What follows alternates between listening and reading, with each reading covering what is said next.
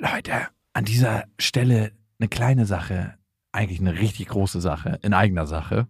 Und zwar sind wir dieses Jahr auf Tour Mhm. im September. Und wir sind in München, in Stuttgart, in Köln, in Wien, Frankfurt, Berlin, Leipzig, Hamburg. Und es ist immer so geil, auf Tour zu sein und alle mal zu sehen. Die Tour heißt Zu hart für den Podcast. Und das ist auch Ich bin Programm. gespannt, was da richtig hart sein wird. Ja, also es wird viel Interaktion geben, es wird viel zum Lachen geben und die Tour oder das, was dort passiert, entsteht gemeinsam mit euch und ich finde, das ist auch die Magie. Das heißt, bei jedem Tourstop ist es irgendwie anders und Mhm. neu für uns, neu für euch und für uns ist es auf jeden Fall immer sehr, sehr magisch. Also sichert euch jetzt schon die Karten München, Stuttgart, Köln, Wien, Frankfurt, Berlin, Leipzig, Hamburg. Ab jetzt 10% härter und Tickets gibt's ab jetzt auf bestefreundinnen.de und in den Shownotes. Eins, zwei, drei. Ich habe, ich habe lieb.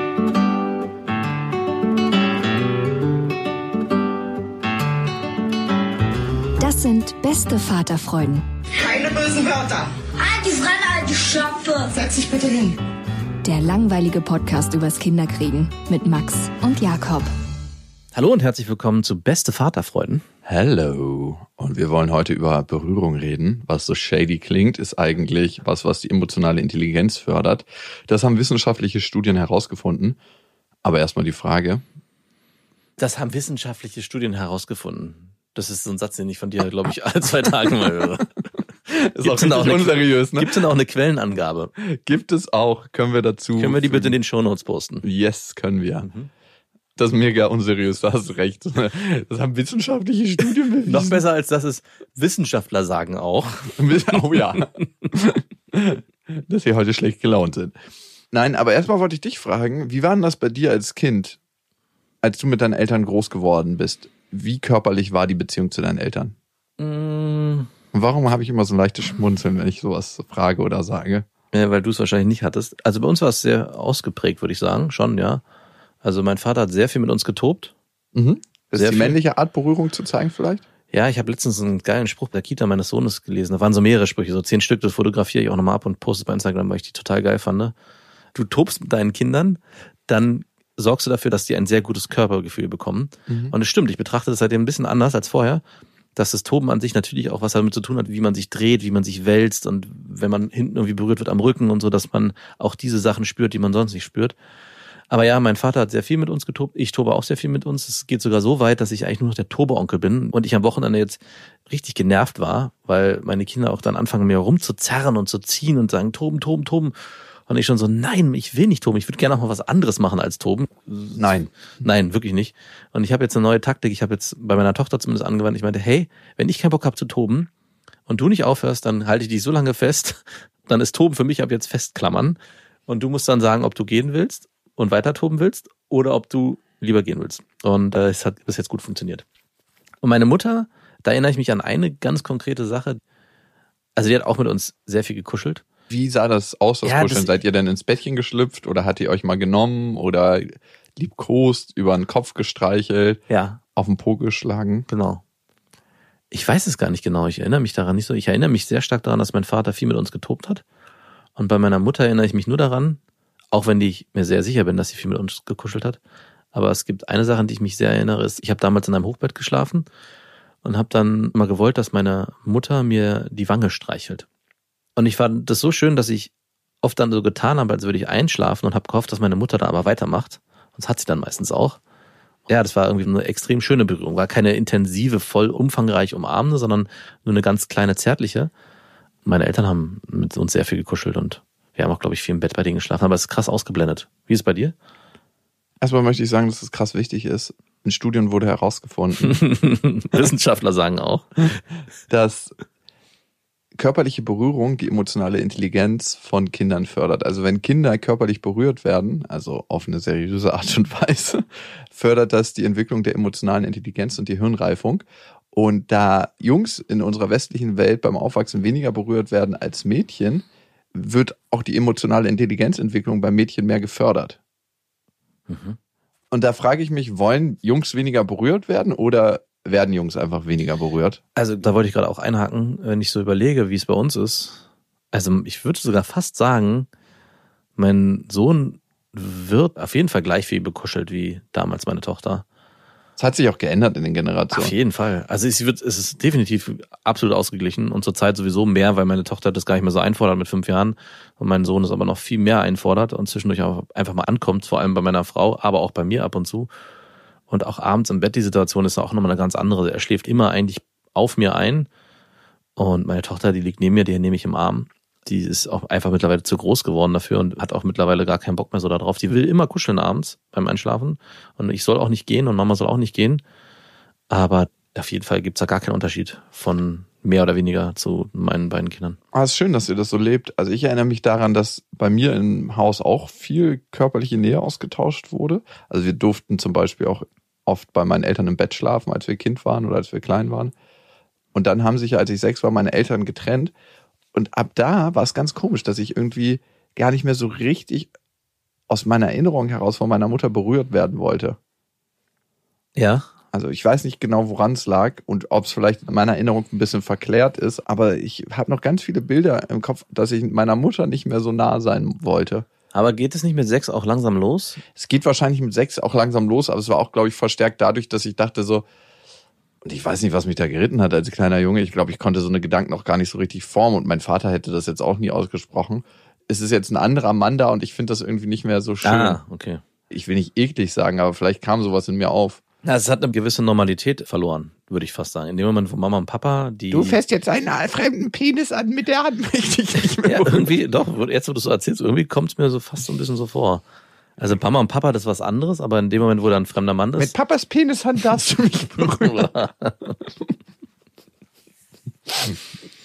ja, und ich weiß trotzdem, dass ich so Berührung dann doch genossen habe, aber ich habe es nicht mehr eingefordert, ich bin dann krass ins Kämpfen übergegangen. Das ist ja eine Form. Mit deiner Mutter? Nee, allgemein, auch mit anderen Kindern und so. Es ist ja auch eine Form, wie man als kleiner Junge und vielleicht auch manchmal als kleines Mädchen Berührung kriegt. Warst du so ein Stressor auf der Straße? Warst du einer, der in der Klasse der Pöbler war? Ich habe aber immer schon gerne gerungen und habe ja dann später auch im Verein länger gerungen. Ich könnte mir das sehr gut vorstellen, dass du Nein, in der Klasse derjenige warst, der rumgepöbelt hat. Nee. Und beim Ringen, da kriegst du deine Berührung. Da kannst du von ausgehen. Ich weiß noch, als ich noch keinen wirklichen Kontakt mit Mädchen hatte, war ich so 13, 12. Da habe ich recht intensiv auch im Verein gerungen und da waren die Gewichtsklassen gemischt. Mhm. Und da war ein Mädel, das war 17 oder so, entsprechend schon entwickelt. Und es gibt so wirklich so Posen beim Ring, die sind absolut eindeutig, wo einer auf allen Vieren ist und der andere dahinter, so als ob er dem in Doggy-Style durchnimmt. Und dann musst du halt eine Hand auf den Bauch legen und die andere Hand an den Oberarm. Und der andere, der unten liegt, muss versuchen, sich daraus zu befreien und der oben muss halt versuchen, den runterzuhalten. schon oft gesehen nackt, aber beim Ringen hast du halt noch so einen Strampler dazu an. Das war immer der Highlight-Kampf unter den Trainern. Komm schnell, schnell. 13 Uhr. Jakob gegen Melinda. Ja, die hatte wirklich unglaublich große Brüste schon für mm. Alter. Und als 13-Jähriger hinter ihr bist du natürlich total überfordert. Stell dir mal vor, du kriegst einen Lanz in dir. Hey, hast du nicht? Nein. Habe ich nicht. Du bist so auf den Kampf fixiert. Natürlich. Es geht erstmal darum, sie auf den Rücken zu drehen. Gibt es auch den beherzten Doppelbusengriff von hinten? den Melkgriff. Den Melkgriff. Der sogenannte Melkgriff. Wir müssen uns hier erstmal stärken mit einer kleinen Portion Milk. Got Milk? Yes. I got it. Nee. Und ich weiß gar nicht, wie es heute ist. Nochmal zu deiner Mutter und den sechs Jahren. Also ich glaube schon, und ich erinnere mich daran auch, dass gerade der Schulanfang, und das ist ja mit sechs Jahren eigentlich der Fall, dazu geführt hat und auch bei mir dazu geführt hat, dass ich weniger Kontakt zu meiner Mutter wollte. Also ich weiß noch ganz genau, wie meine Mutter uns morgens verabschieden wollte, ja, mit einem Küsschen oder so und wir jedes Mal, nee, bäh, und ich will nicht. Und auch, wenn man Freunde mit nach Hause gebracht hat und Mama einen dann, hallo, mein Kleiner, also Mama, lass mich, nicht umarmen. Und ich war da richtig so im krassen Widerstand, schon ganz früh. Übrigens auch heute noch, ne? Heute will ich mich auch mit niemandem umarmen, vielleicht kommt das sogar daher vielleicht haben zu viel Berührung stattgefunden. Warum ist deine emotionale Intelligenz auch so verkehrt? nee, wisst ja genau, ja, stimmt. Ich würde fast sagen, dass es auch damit zu tun hat. Dass es auch der Schulanfang Grund dafür war, dass du dich losgelöst hast von dem Elternhaus. Das ist ja so der erste große Step. Und damit auch Berührungen oder Umarmungen, gerade für Jungs, uncool geworden sind. Also gerade in der damaligen Zeit weiß ich noch, wenn Mama einen irgendwie umsorgt hat, dann war das immer extrem uncool bei uns. Man musste alles alleine machen, man musste immer der harte Junge sein und durfte nicht irgendwie von Mama ein Schnittchen oder irgendwie ein Küsschen mitbekommen hat. Tschüss, mein Sohn. Das war das Schlimmste, was passieren konnte. Wie kommst du denn heute an die Berührungen dran, die du brauchst für dich? Oder brauchst du überhaupt gar keine Berührung? Hallo, ich Oder, habe zwei kleine Kinder. ja, aber gut, geht ja nicht nur um die Berührung von Kindern. Also du kannst dich ja nicht die ganze Zeit nur von Kindern berühren lassen. Aber was meinst du denn konkret jetzt zu meiner Partnerin? Ja, also gehst du dann hin und sagst, berühre mich mal? Ja, genau so. Oder nimmst du sie den Arm? Ab und zu, ja. Wie oft? Aber es ist weniger geworden. Puh, nicht so oft. Einmal am Tag. So lange oder ist es dann so ganz kurz, yo, äh, ich nehme dich wahr? So die eine Pflichtumarmung am Tag. Wie lange dauert die ungefähr? Das weiß ich nicht. Es ist einmal, wenn ich sie umarme und auf sie zugehe, dann nehme ich mir schon einen kurzen Moment Zeit. Aber Küsst du sie dann auf die Wange oder? genau, auf die Stirn, aufs Ohr, auf den Hals, nein. Auf die Wange, ja, oder manchmal auch auf den Mund. Aber es ist definitiv viel, viel weniger geworden. 100 Prozent. Also seitdem die Kinder, auch gerade seitdem wir zwei haben, ist es eigentlich rund um die Uhr bin ich mit Berührung übersättigt. Genau, das war jetzt am Wochenende wieder das Thema. Es gibt irgendwann den Punkt, wo ich auf der Couch nur noch liege und mich in meine Embryostellung verkrieche und die Kinder auf mir drauf rumspringen. Also ich merke richtig, wie die auf mir drauf rumliegen. Ich hoffe dann über die Taktik des Todstellens irgendwann ignoriert zu werden. Aber es dauert meistens 20 Minuten, bis es überhaupt passiert. Also es ist wirklich, und dann gibt es irgendwann so einen richtigen inneren, wie so ein Ausrastergefühl kommt dann hoch, also so eine Enge. Und ich habe das Gefühl, ich musste gleich platzen. Und dann muss ich auch. das passiert dann nicht, aber ich muss dann aufstehen und kurz weggehen, irgendwie kurz mal zwei Schritte vor die Tür machen, weil es dann einfach zu viel wird. Weil ich richtig merke, es ist mir zu viel körperlicher Nähe. Ich weiß auch, woher es kommt. Ich bin in der Woche erst immer abends da. Ich habe nicht viel Zeit. Das heißt, abends ist dann auch immer nur so ein kurzer Intervall. Das heißt, am Wochenende wird Papa voll aufgesaugt. Ich bin genau das im Prinzip geworden, Was du nie werden was wolltest. ich nicht werden wollte, so ein Wochenenddad. Wochenenddad, Wochenenddad. Und die Schwierigkeit Jawohl. ist aber, dass ich am Wochenende natürlich auch irgendwie gerne mich ausruhen wollen würde und Zeit für mich haben will. Und das geht am Tage halt überhaupt nicht. Ja, gerade dieses Wochenende jetzt wieder, war wirklich von morgens bis abends nur Kinder. Die ganze Zeit, es war auch schlechtes Wetter, wir waren kurz draußen, aber es war irgendwie nicht so geil. Und am Abend dachte ich so, ey, endlich sind die im Bett. Jetzt habe ich wenigstens Zeit für mich. Aber es ist schon krass, wie einfordernd Kinder sind, auch jetzt in dem Ja, Alter. Und aber schön, dass sie sich das holen und einfordern, weil ich glaube, es gibt Väter, wo sich Kinder das nicht trauen und sagen, oh nee, hier hole ich mir das lieber nicht, weil ich Angst habe vor der Reaktion und deswegen ist es doch ein gutes Zeichen, wenn sie das Gefühl haben, sie können sich das abholen bei dir. Also Ja. ich finde deine Offenheit von dir wichtig und schön und ich weiß ja, dass du die auch hast. Es hat sich auch über die Generationen verändert, ne? wenn du überlegst, wie mein Großvater meinen Vater berührt hat, Mhm. wie mein Vater mich berührt und wie ich meine Tochter berühre ja. es wird intensiver wieder, habe ich das Gefühl, der körperliche Kontakt. Und es ist von Land zu Land auch nochmal ganz verschieden, wie das gelebt wird. Ne? Wir hatten ja mal eine Frau mit italienischen Wurzeln bei uns im Podcast und da wird sogar auf den Mund geküsst. Ne? Im hohen Alter noch. Ja, also das ist so spannend und wie man selbst auch dafür sorgt, dass man die körperliche Berührung bekommt, die man für sich braucht. Sonst, glaube ich, gibt es so eine Übersprungshandlung. Ich glaube, ganz viele holen sich Sex als Ersatz für körperliche Berührung, die denen eigentlich fehlt. Und der extremste Fall ist, viele schlagen sich, weil das die einzige Form von körperlicher Berührung ist, Ja. die sie noch bekommen. Und das ist ziemlich krass, wenn es schon so weit geht. Und dann weißt du, wie wichtig körperliche Berührung ist. Beziehungsweise holen sie sich dort den intensiven Kontakt, den sie wahrscheinlich brauchen und den sie sonst nicht kriegen. Also wahrscheinlich kriegen die mal eine Berührung ab, aber was sie vor allem nicht kriegen, ist innige, intensive Berührung, zum Beispiel Sex oder zu einer Frau. Und da ist Gewalt am Ende auch nur ein anderes Ventil, hast du schon recht. Ne? Wie gehst du eigentlich mit deinen Kindern in Kontakt? Guckst du denen manchmal in die Augen, wenn du eine Verbindung zu denen herstellst? Das passiert nicht so bewusst. Also Du guckst mir jetzt in die Augen. ich bin eigentlich, glaube ich, immer im Kontakt mit meinen Kindern. Und wie gesagt, ich merke nur bei meiner Tochter, dass es da mittlerweile Abgrenzung gibt. Also sie grenzt sich ganz klar ab, auch im Spiel und in ihren Interessen und sagt auch, nein, Papa, ich habe jetzt keine Lust, ich bin jetzt weg, ich gehe jetzt raus, ich gehe mit meiner Freundin Tschüss. Bei meinem Sohn Felix ist es nochmal ein bisschen anders. Der fordert mich extrem ein. Also da ist nur Papa die ganze Zeit. Papa komm spielen, Papa morgens um 6.30 Uhr Auto spielen. Auch jetzt gerade oft vor der Arbeit, wo ich dann sage, hä, ich muss eigentlich in 10 Minuten los, aber gut, ich nehme mir doch nochmal. Und dann kommen wir schon in so einen vertieften Moment des Spielens, wo ich dann denke, ach, ist total ärgerlich, den jetzt aufbrechen zu müssen, weil ich genau weiß, dass es ihn auch wieder zum Weinen bringen wird, weil genau diese Momente eigentlich das Kostbare sind, wenn man in so einen Flow kommt. Deswegen passiert es automatisch. Ich habe jetzt gerade vor zwei Tagen mit meiner Tochter mal gespielt, wer zuerst blinzelt, hat verloren. hat sie natürlich gnadenlos verloren. Und wer zuerst lacht, hat verloren. Und da haben wir uns ganz intensiv in die Augen geguckt, aber es ist jetzt nicht so, dass da irgendwas anderes passiert. Also der Kontakt entsteht eher übers Spiel und über die Unternehmungen, die man macht. Ob es jetzt im Alltag Toben ist oder ob man was unternimmt, ob ich es in die Kita bringe und man dann Gespräche führt, sind so Kleinigkeiten. Aber vor allem über Humor. Also mit meiner Tochter blödel ich extrem viel rum und versuche sie immer zum Lachen zu bringen. Ist krass, ne? Glaubst du, du bringst ihr Humor bei oder macht das deine Freundin? Sorry, schlechter Witz. oh Gott. Ich habe das bei Lilla auch festgestellt, obwohl meine Ex-Freundin sehr witzig ist, äh, was ich ja von dann nicht behaupten kann. Ey, ganz ehrlich, sie ist mega strukturiert, deine Frau, aber wenn sie nicht ist, zumindest wie ich sie erlebt habe, dann ist es witzig. Mhm. Aber äh, vielleicht habe ich sie auch einfach so noch nicht erlebt. Nee, nee, es ist schon so, der Humor bringe ich meinen Kindern bei. Okay.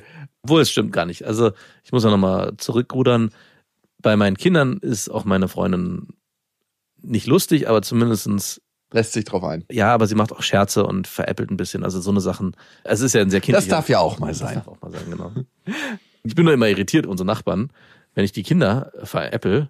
Daran merke ich, dass diese Art von Humor dann bei denen nicht gelebt wird. Wenn man Kinder von anderen verarscht, ja, und die nicht sofort darauf anspringen und sagen, hä, das ist doch Quatsch, was du erzählst, sondern immer gleich mit so großen Augen gucken, wirklich? Und ich so, Mann, nein, ich habe hier gerade nur einen blöden Spruch, man, natürlich dürft ihr bei uns Wasser trinken oder so ein Kack, weißt Ja, dann denke ich immer so, wow, wie schade eigentlich, ne, wenn es Ja. bei denen zu Hause nicht so gelebt wird. Sie haben die Welt der Ironie noch nicht für sich entdeckt. Bei Lilla ist es auch krass. Die wird jetzt mittlerweile richtig witzig und macht auch schon so richtige Wortspiele und so. Sie sagt zum Beispiel, dass ich ein Kaktus bin, weil ich so pieke und ist richtig witzig. Also ich muss mich oft über sie schlapp lachen. Ich habe letztens eine Situation mit ihr gehabt, da wusste ich nicht so richtig, wie ich damit umgehen soll. Bei meiner Schwester, die wohnt ja am Stadtrand und die hatte ja so ein Reich für Kinder geschaffen mit Trampolin, mit Mhm. Kaninchen, mit äh, Schaukeln und mit einer Kletterburg. Und die besagten Kaninchen, Lilla wollte als erstes zu den Kaninchen. Und dann meinte der Mann von meiner Schwester so, halt, geht mal lieber nicht zu den Kaninchen, die sind nicht mehr da. Der Fuchs war nämlich da.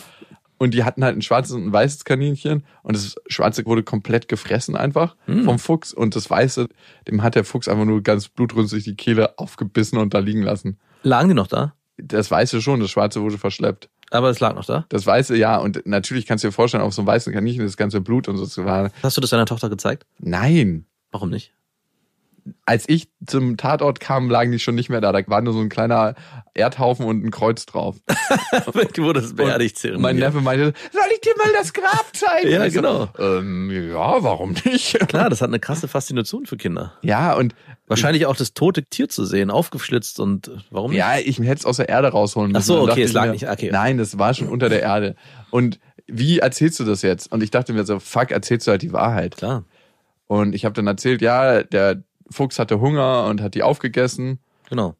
Aber er hat das Weiße nur totgebissen und das Schwarze aufgegessen, habe ich dann erzählt. Der war satt danach. Genau. Und Warum hat er dann beide getötet? Sicher ist sicher. genau, der hat sich einfach mehr auf den Teller getan, als er essen konnte. Und Das hat's ja, deswegen müsst ihr immer aufessen. Weil sonst die Kaninchen im Garten sterben. der Fuchs hat auch Babys gerade, das heißt, er hat besonders viel Hunger. Ja, aber unsere Kaninchen hatten auch Babys. Die sind ja jetzt tot. auch die Kaninchenbabys. Dann hat sie halt immer wieder gefragt, wo die Kaninchen sind. Und dann meinte ich, ja, die sind jetzt unter der Erde. Und bei Kaninchen ist es ja missverständlich, weil die auch Ja, einen Bau stimmt. haben. Und wusstest du, dass Kaninchen sich im Bau vertragen mit den Füchsen, wenn die einen gemeinsamen Bau haben? Echt? Ja, ja. Ich habe mich immer gefragt, wie ist das? Also die teilen teilweise einen Bau zusammen und in dem Bau ist Frieden. Und ich habe mich gefragt, wie viel Meter um diesen Bau, ab wann beginnt das Kriegsgebiet zwischen den beiden? Also so, Ab wann dürfen man... du komm, kommst so mit so einem Kaninchen rein als Fuchs und Ja. meinst so, ja, sorry, zwei Meter vom Bau entfernt habe ich's erledigt.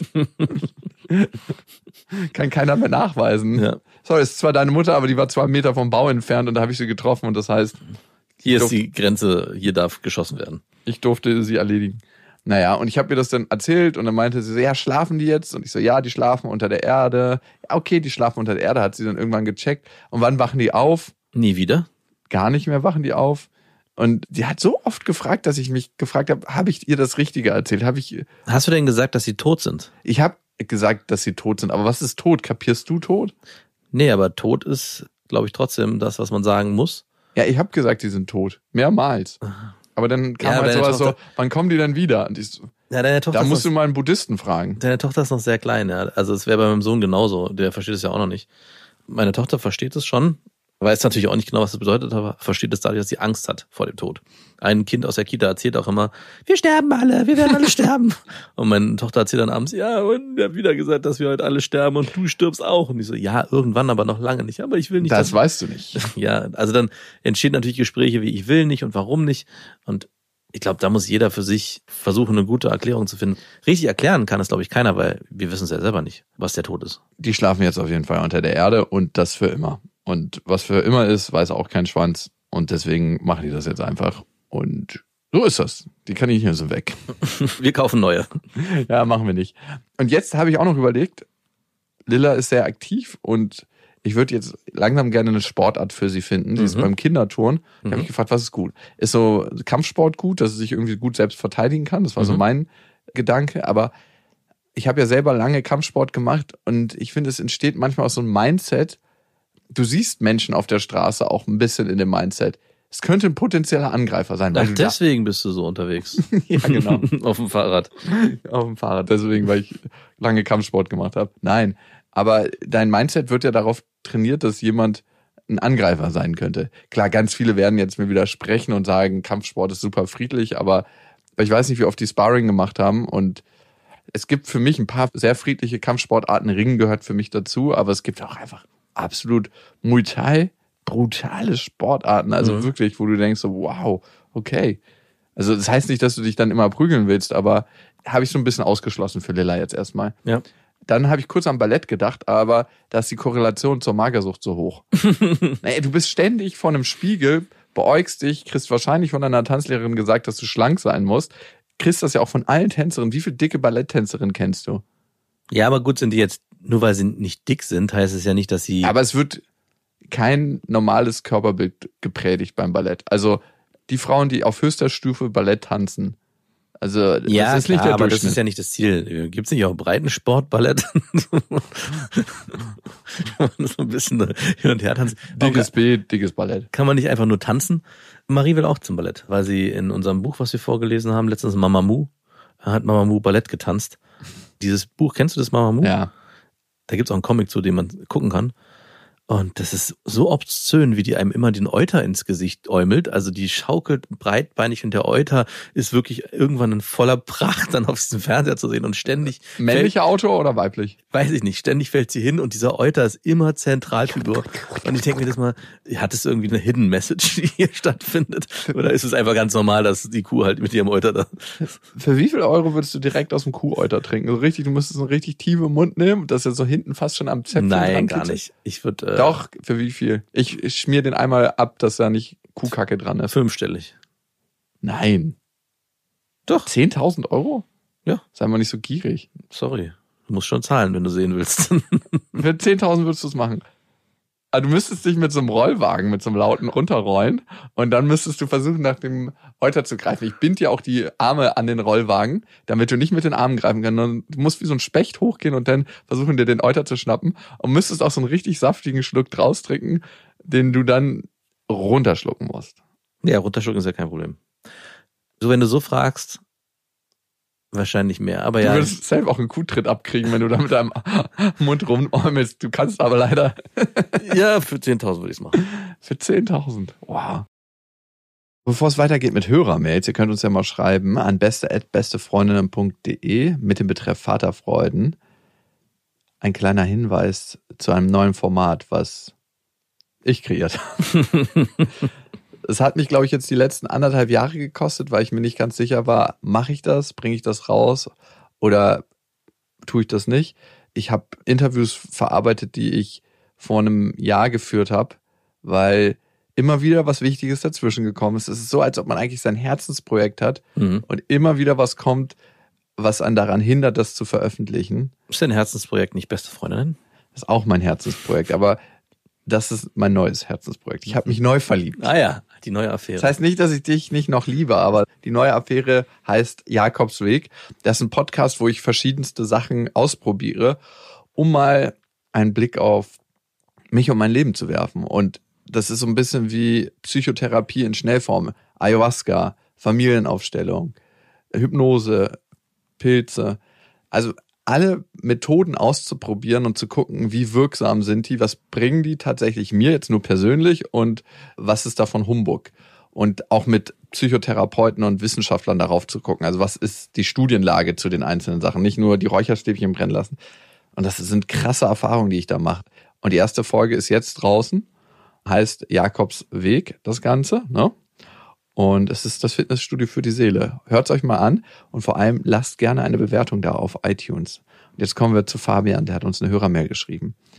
Ich höre euch seit einem Jahr und kann mich gut damit identifizieren. Ich bin selbstständig, hauptberuflich Kampfsport- und Selbstverteidigungstrainer, seit fünf Jahren mit einer tollen Frau zusammen und seit drei Jahren verheiratet. Und jetzt kommen wir nochmal auf Blick auf die Welt, wenn du Kampfsport machst. Gerade wurde meine dritte Tochter geboren und ich bin überglücklich. Eigentlich schon seit der ersten. Ich wollte immer schon Kinder, am besten ein ganzes Rudel, wusste aber nicht, wie sehr es mich verändern würde. Echt der Wahnsinn. Eine Sache gibt es allerdings, die mich jetzt schon beschäftigt.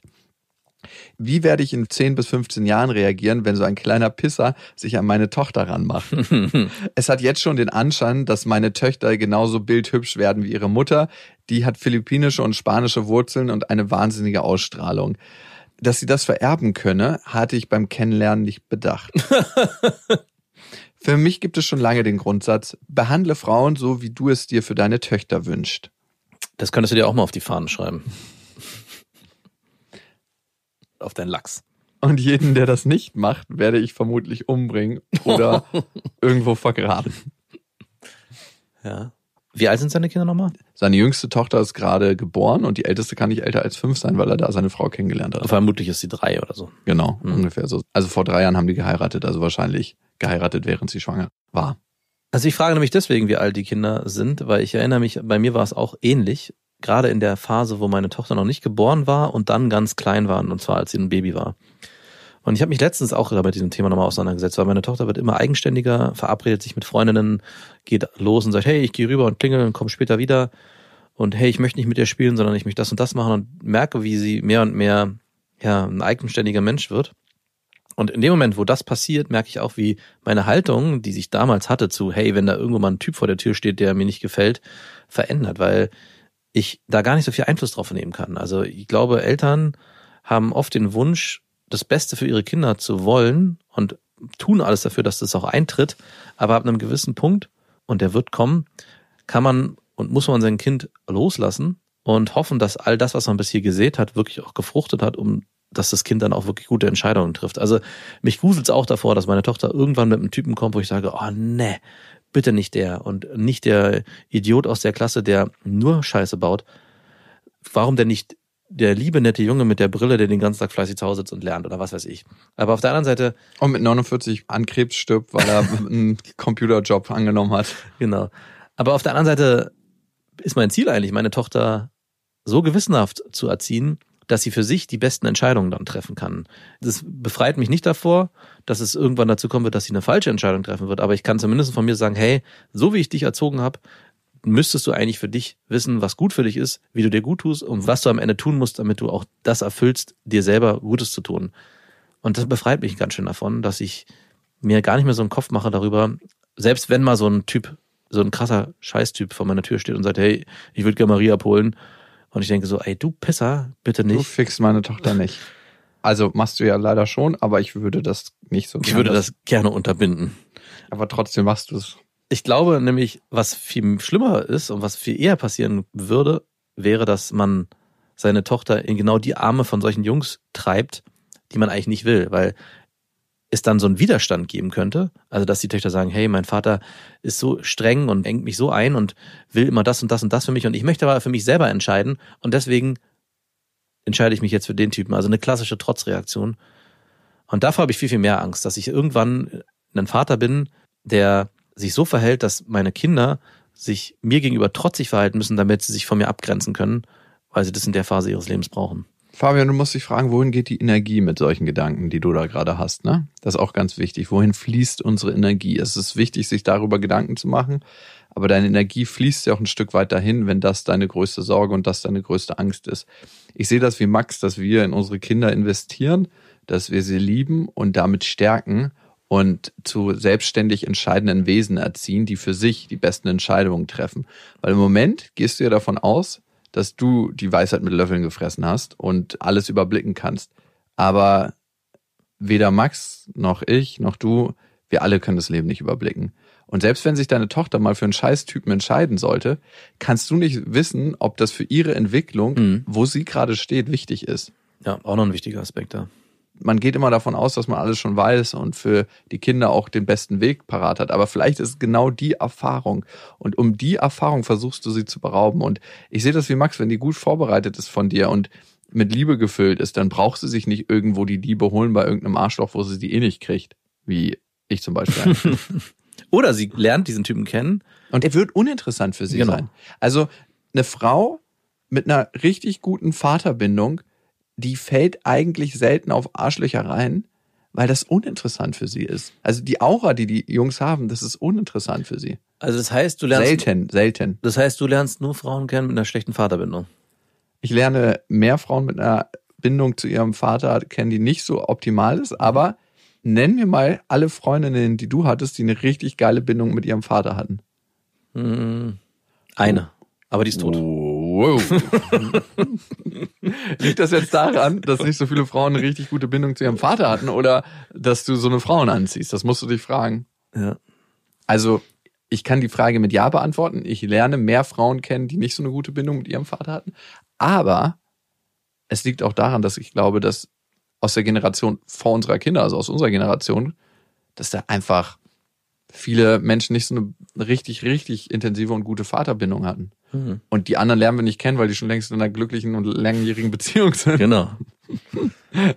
Und Fabian, was du in der Erziehung deiner Töchter oder in dem Umgang mit deinen Töchtern lernen kannst, ist loslassen und vertrauen. Und das sind die beiden wichtigsten Eigenschaften, die wir haben im Leben.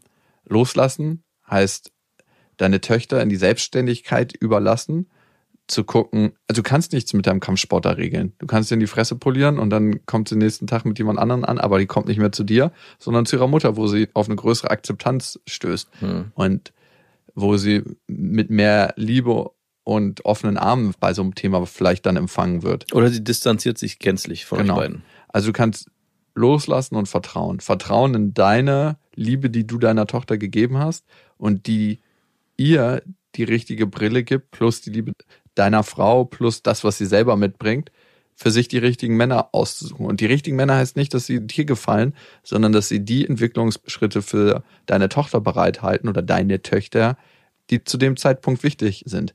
Und glaub mir, nicht alle Väter meiner Ex-Freundinnen waren einverstanden damit, dass ich mit denen zusammen war oder mit denen in Beziehung gegangen bin. Ob es denen immer gut getan hat? Ich glaube nicht. Aber so war es nun mal. Und Ich glaube schon. Also ich glaube, das ist nämlich genau das, was du vorhin meintest. Ich glaube, es ist ganz wichtig, auch mal mit Typen und Freunden, es geht ja nicht nur um Beziehungen, es geht ja auch um Freundschaften zu führen, bei denen man eben nicht den idealen Partner hat an seiner Seite, sondern auch mal lernt, hey, hier sind Sachen, die eigentlich überhaupt nicht gut für mich sind und dann zu wissen, was man eben nicht will. Also ich glaube, ein Beispiel dafür sind diese Beziehungen, die in der Schule beginnen und sie sich nie wieder trennen, die ab der siebten Klasse gefühlt zusammen sind, ein Pärchen und dann irgendwie mit 22 heiraten und Kinder kriegen, weil die am Ende nie wissen, ist das jetzt wirklich das Ideale für mich oder habe ich mich einfach aus Angst auf den eingelassen, weil ich Angst habe, jemand Neues kennenzulernen. Also ich glaube, es ist ganz wichtig auch und die Chance in unserer Welt heute, unterschiedliche Partner zu haben, unterschiedliche Freundschaften zu haben, um dann am Ende herauszufiltern, hey, das will ich wirklich und das brauche ich für mich und das ist gut für mich. Und nicht gleich von Anfang an den Erstbesten zu nehmen und mit denen für immer zusammen zu bleiben. heißt aber nicht, nur weil man mit jemandem aus der Schule zusammen ist, dass es der Erstbeste war, sondern dass es vielleicht tatsächlich der Beste war. Das ist ja immer das Argument. Und ich habe drei, vier Pärchen kennengelernt, bei denen ich immer das Gefühl hatte, vielleicht war es auch mein eigener Neid, aber ich dachte so, ey, ihr stimmt doch was nicht. Es ist doch eigentlich eine riesenkrasse Mogelpackung und ihr bleibt doch nur zusammen, weil ihr euch in einer Traumblase bewegt und keiner sich von euch beiden traut, aus dieser auszubrechen. Das sind zumindest meine persönlichen Erfahrungen damit. Und, Und die eine von denen sah auch sehr gut aus. Ich war sehr verärgert, dass sie nicht. Eigentlich dass sie nie auf dem freien Markt available Genau, ich war. habe die kennengelernt, als ich damals in eine neue Schule gekommen bin und dachte so, wow, sieht die gut aus. Sie hat auch Riesenbrüste gehabt und war sofort interessiert und habe die gleich direkt angegraben. Und nach zwei Tagen hat sie mir erzählt, dass sie mit einem Typen schon zusammen ist, schon seit drei Jahren und sie auch irgendwann heiraten werden. Und ich dachte so, verdammt, hier komme ich nicht ran. Mich erinnert die Mail von dir, Fabian, daran, dass ich auch manchmal diese Gedanken habe, die du hast, so sehr protektiv zu sein und ich trete die Kniescheiben raus, wenn du mit meiner Tochter scheiße umgehst. Aber am Ende glaube ich, es ist wirklich dieses Vertrauen in sich selber, in deine Tochter, in deine Frau und das beflügelt deinem Leben. Und ihr wisst ja, es gibt kein richtig oder falsch. Es gibt nur die Kniescheiben raustreten. Macht's gut. Das waren Beste Vaterfreuden mit Max und Jakob. Jetzt auf iTunes, Spotify, Deezer und YouTube. Der 7-One-Audio-Podcast-Tipp. Hallo, ich bin Lynn. Und ich bin Leo. Ihr kennt uns vielleicht schon vom True Crime Podcast Mord auf Ex. Eigentlich sprechen wir da ja jede Woche über Verbrechen. Aber da gibt es ja noch ein anderes Thema, das die Menschen und uns schon immer fasziniert hat. Die Liebe. Krasse Geschichten, die wirklich passiert sind. Bonnie und Clyde zum Beispiel. Cleopatra und Caesar Oder Diana und Charles. oder halt Camilla. Liebe gibt's bei True Love aber auch nicht nur im klassischen Sinne. Es geht auch um Familie, um die Liebe zum Beruf oder sich selbst oder Freundschaft. Am besten sind ja auch eh die Filme, wo dann am Ende steht, nach einer wahren Begebenheit. Das sind so Geschichten, die kannst du dir eigentlich gar nicht ausdenken. Ja. Und das gibt's jetzt eben als Podcast. Und das Ganze heißt True Love. Ja, der Name sagt's eigentlich schon. Aus True Crime wird True Love. Krasse Geschichten, Plot-Twists und verrückte Protagonisten. Es ist also in anderen Worten ein Podcast für alle, die True Crime hassen, aber auch für alle, die True Crime lieben. Macht euch bereit für ein neues Podcast-Genre, True Love. Oh, ich kann es gar nicht abwarten, euch die Geschichte zu erzählen von zum Beispiel dem Jungen, der nach seiner Mutter gesucht hat. Jahrelang, auch wenn ich wahrscheinlich dabei heulen werde. Oder die Geschichte von Sissy. Also der Film ist nichts dagegen. Ab dem 20. Oktober, überall wo es Podcasts gibt, True Love. Echte Geschichten, wahre Liebe. Voller Werbespruch, oder? Ja, aber es ist ja auch schön. Der Podcast macht ja glücklich. Ja, deswegen jetzt am besten direkt abonnieren.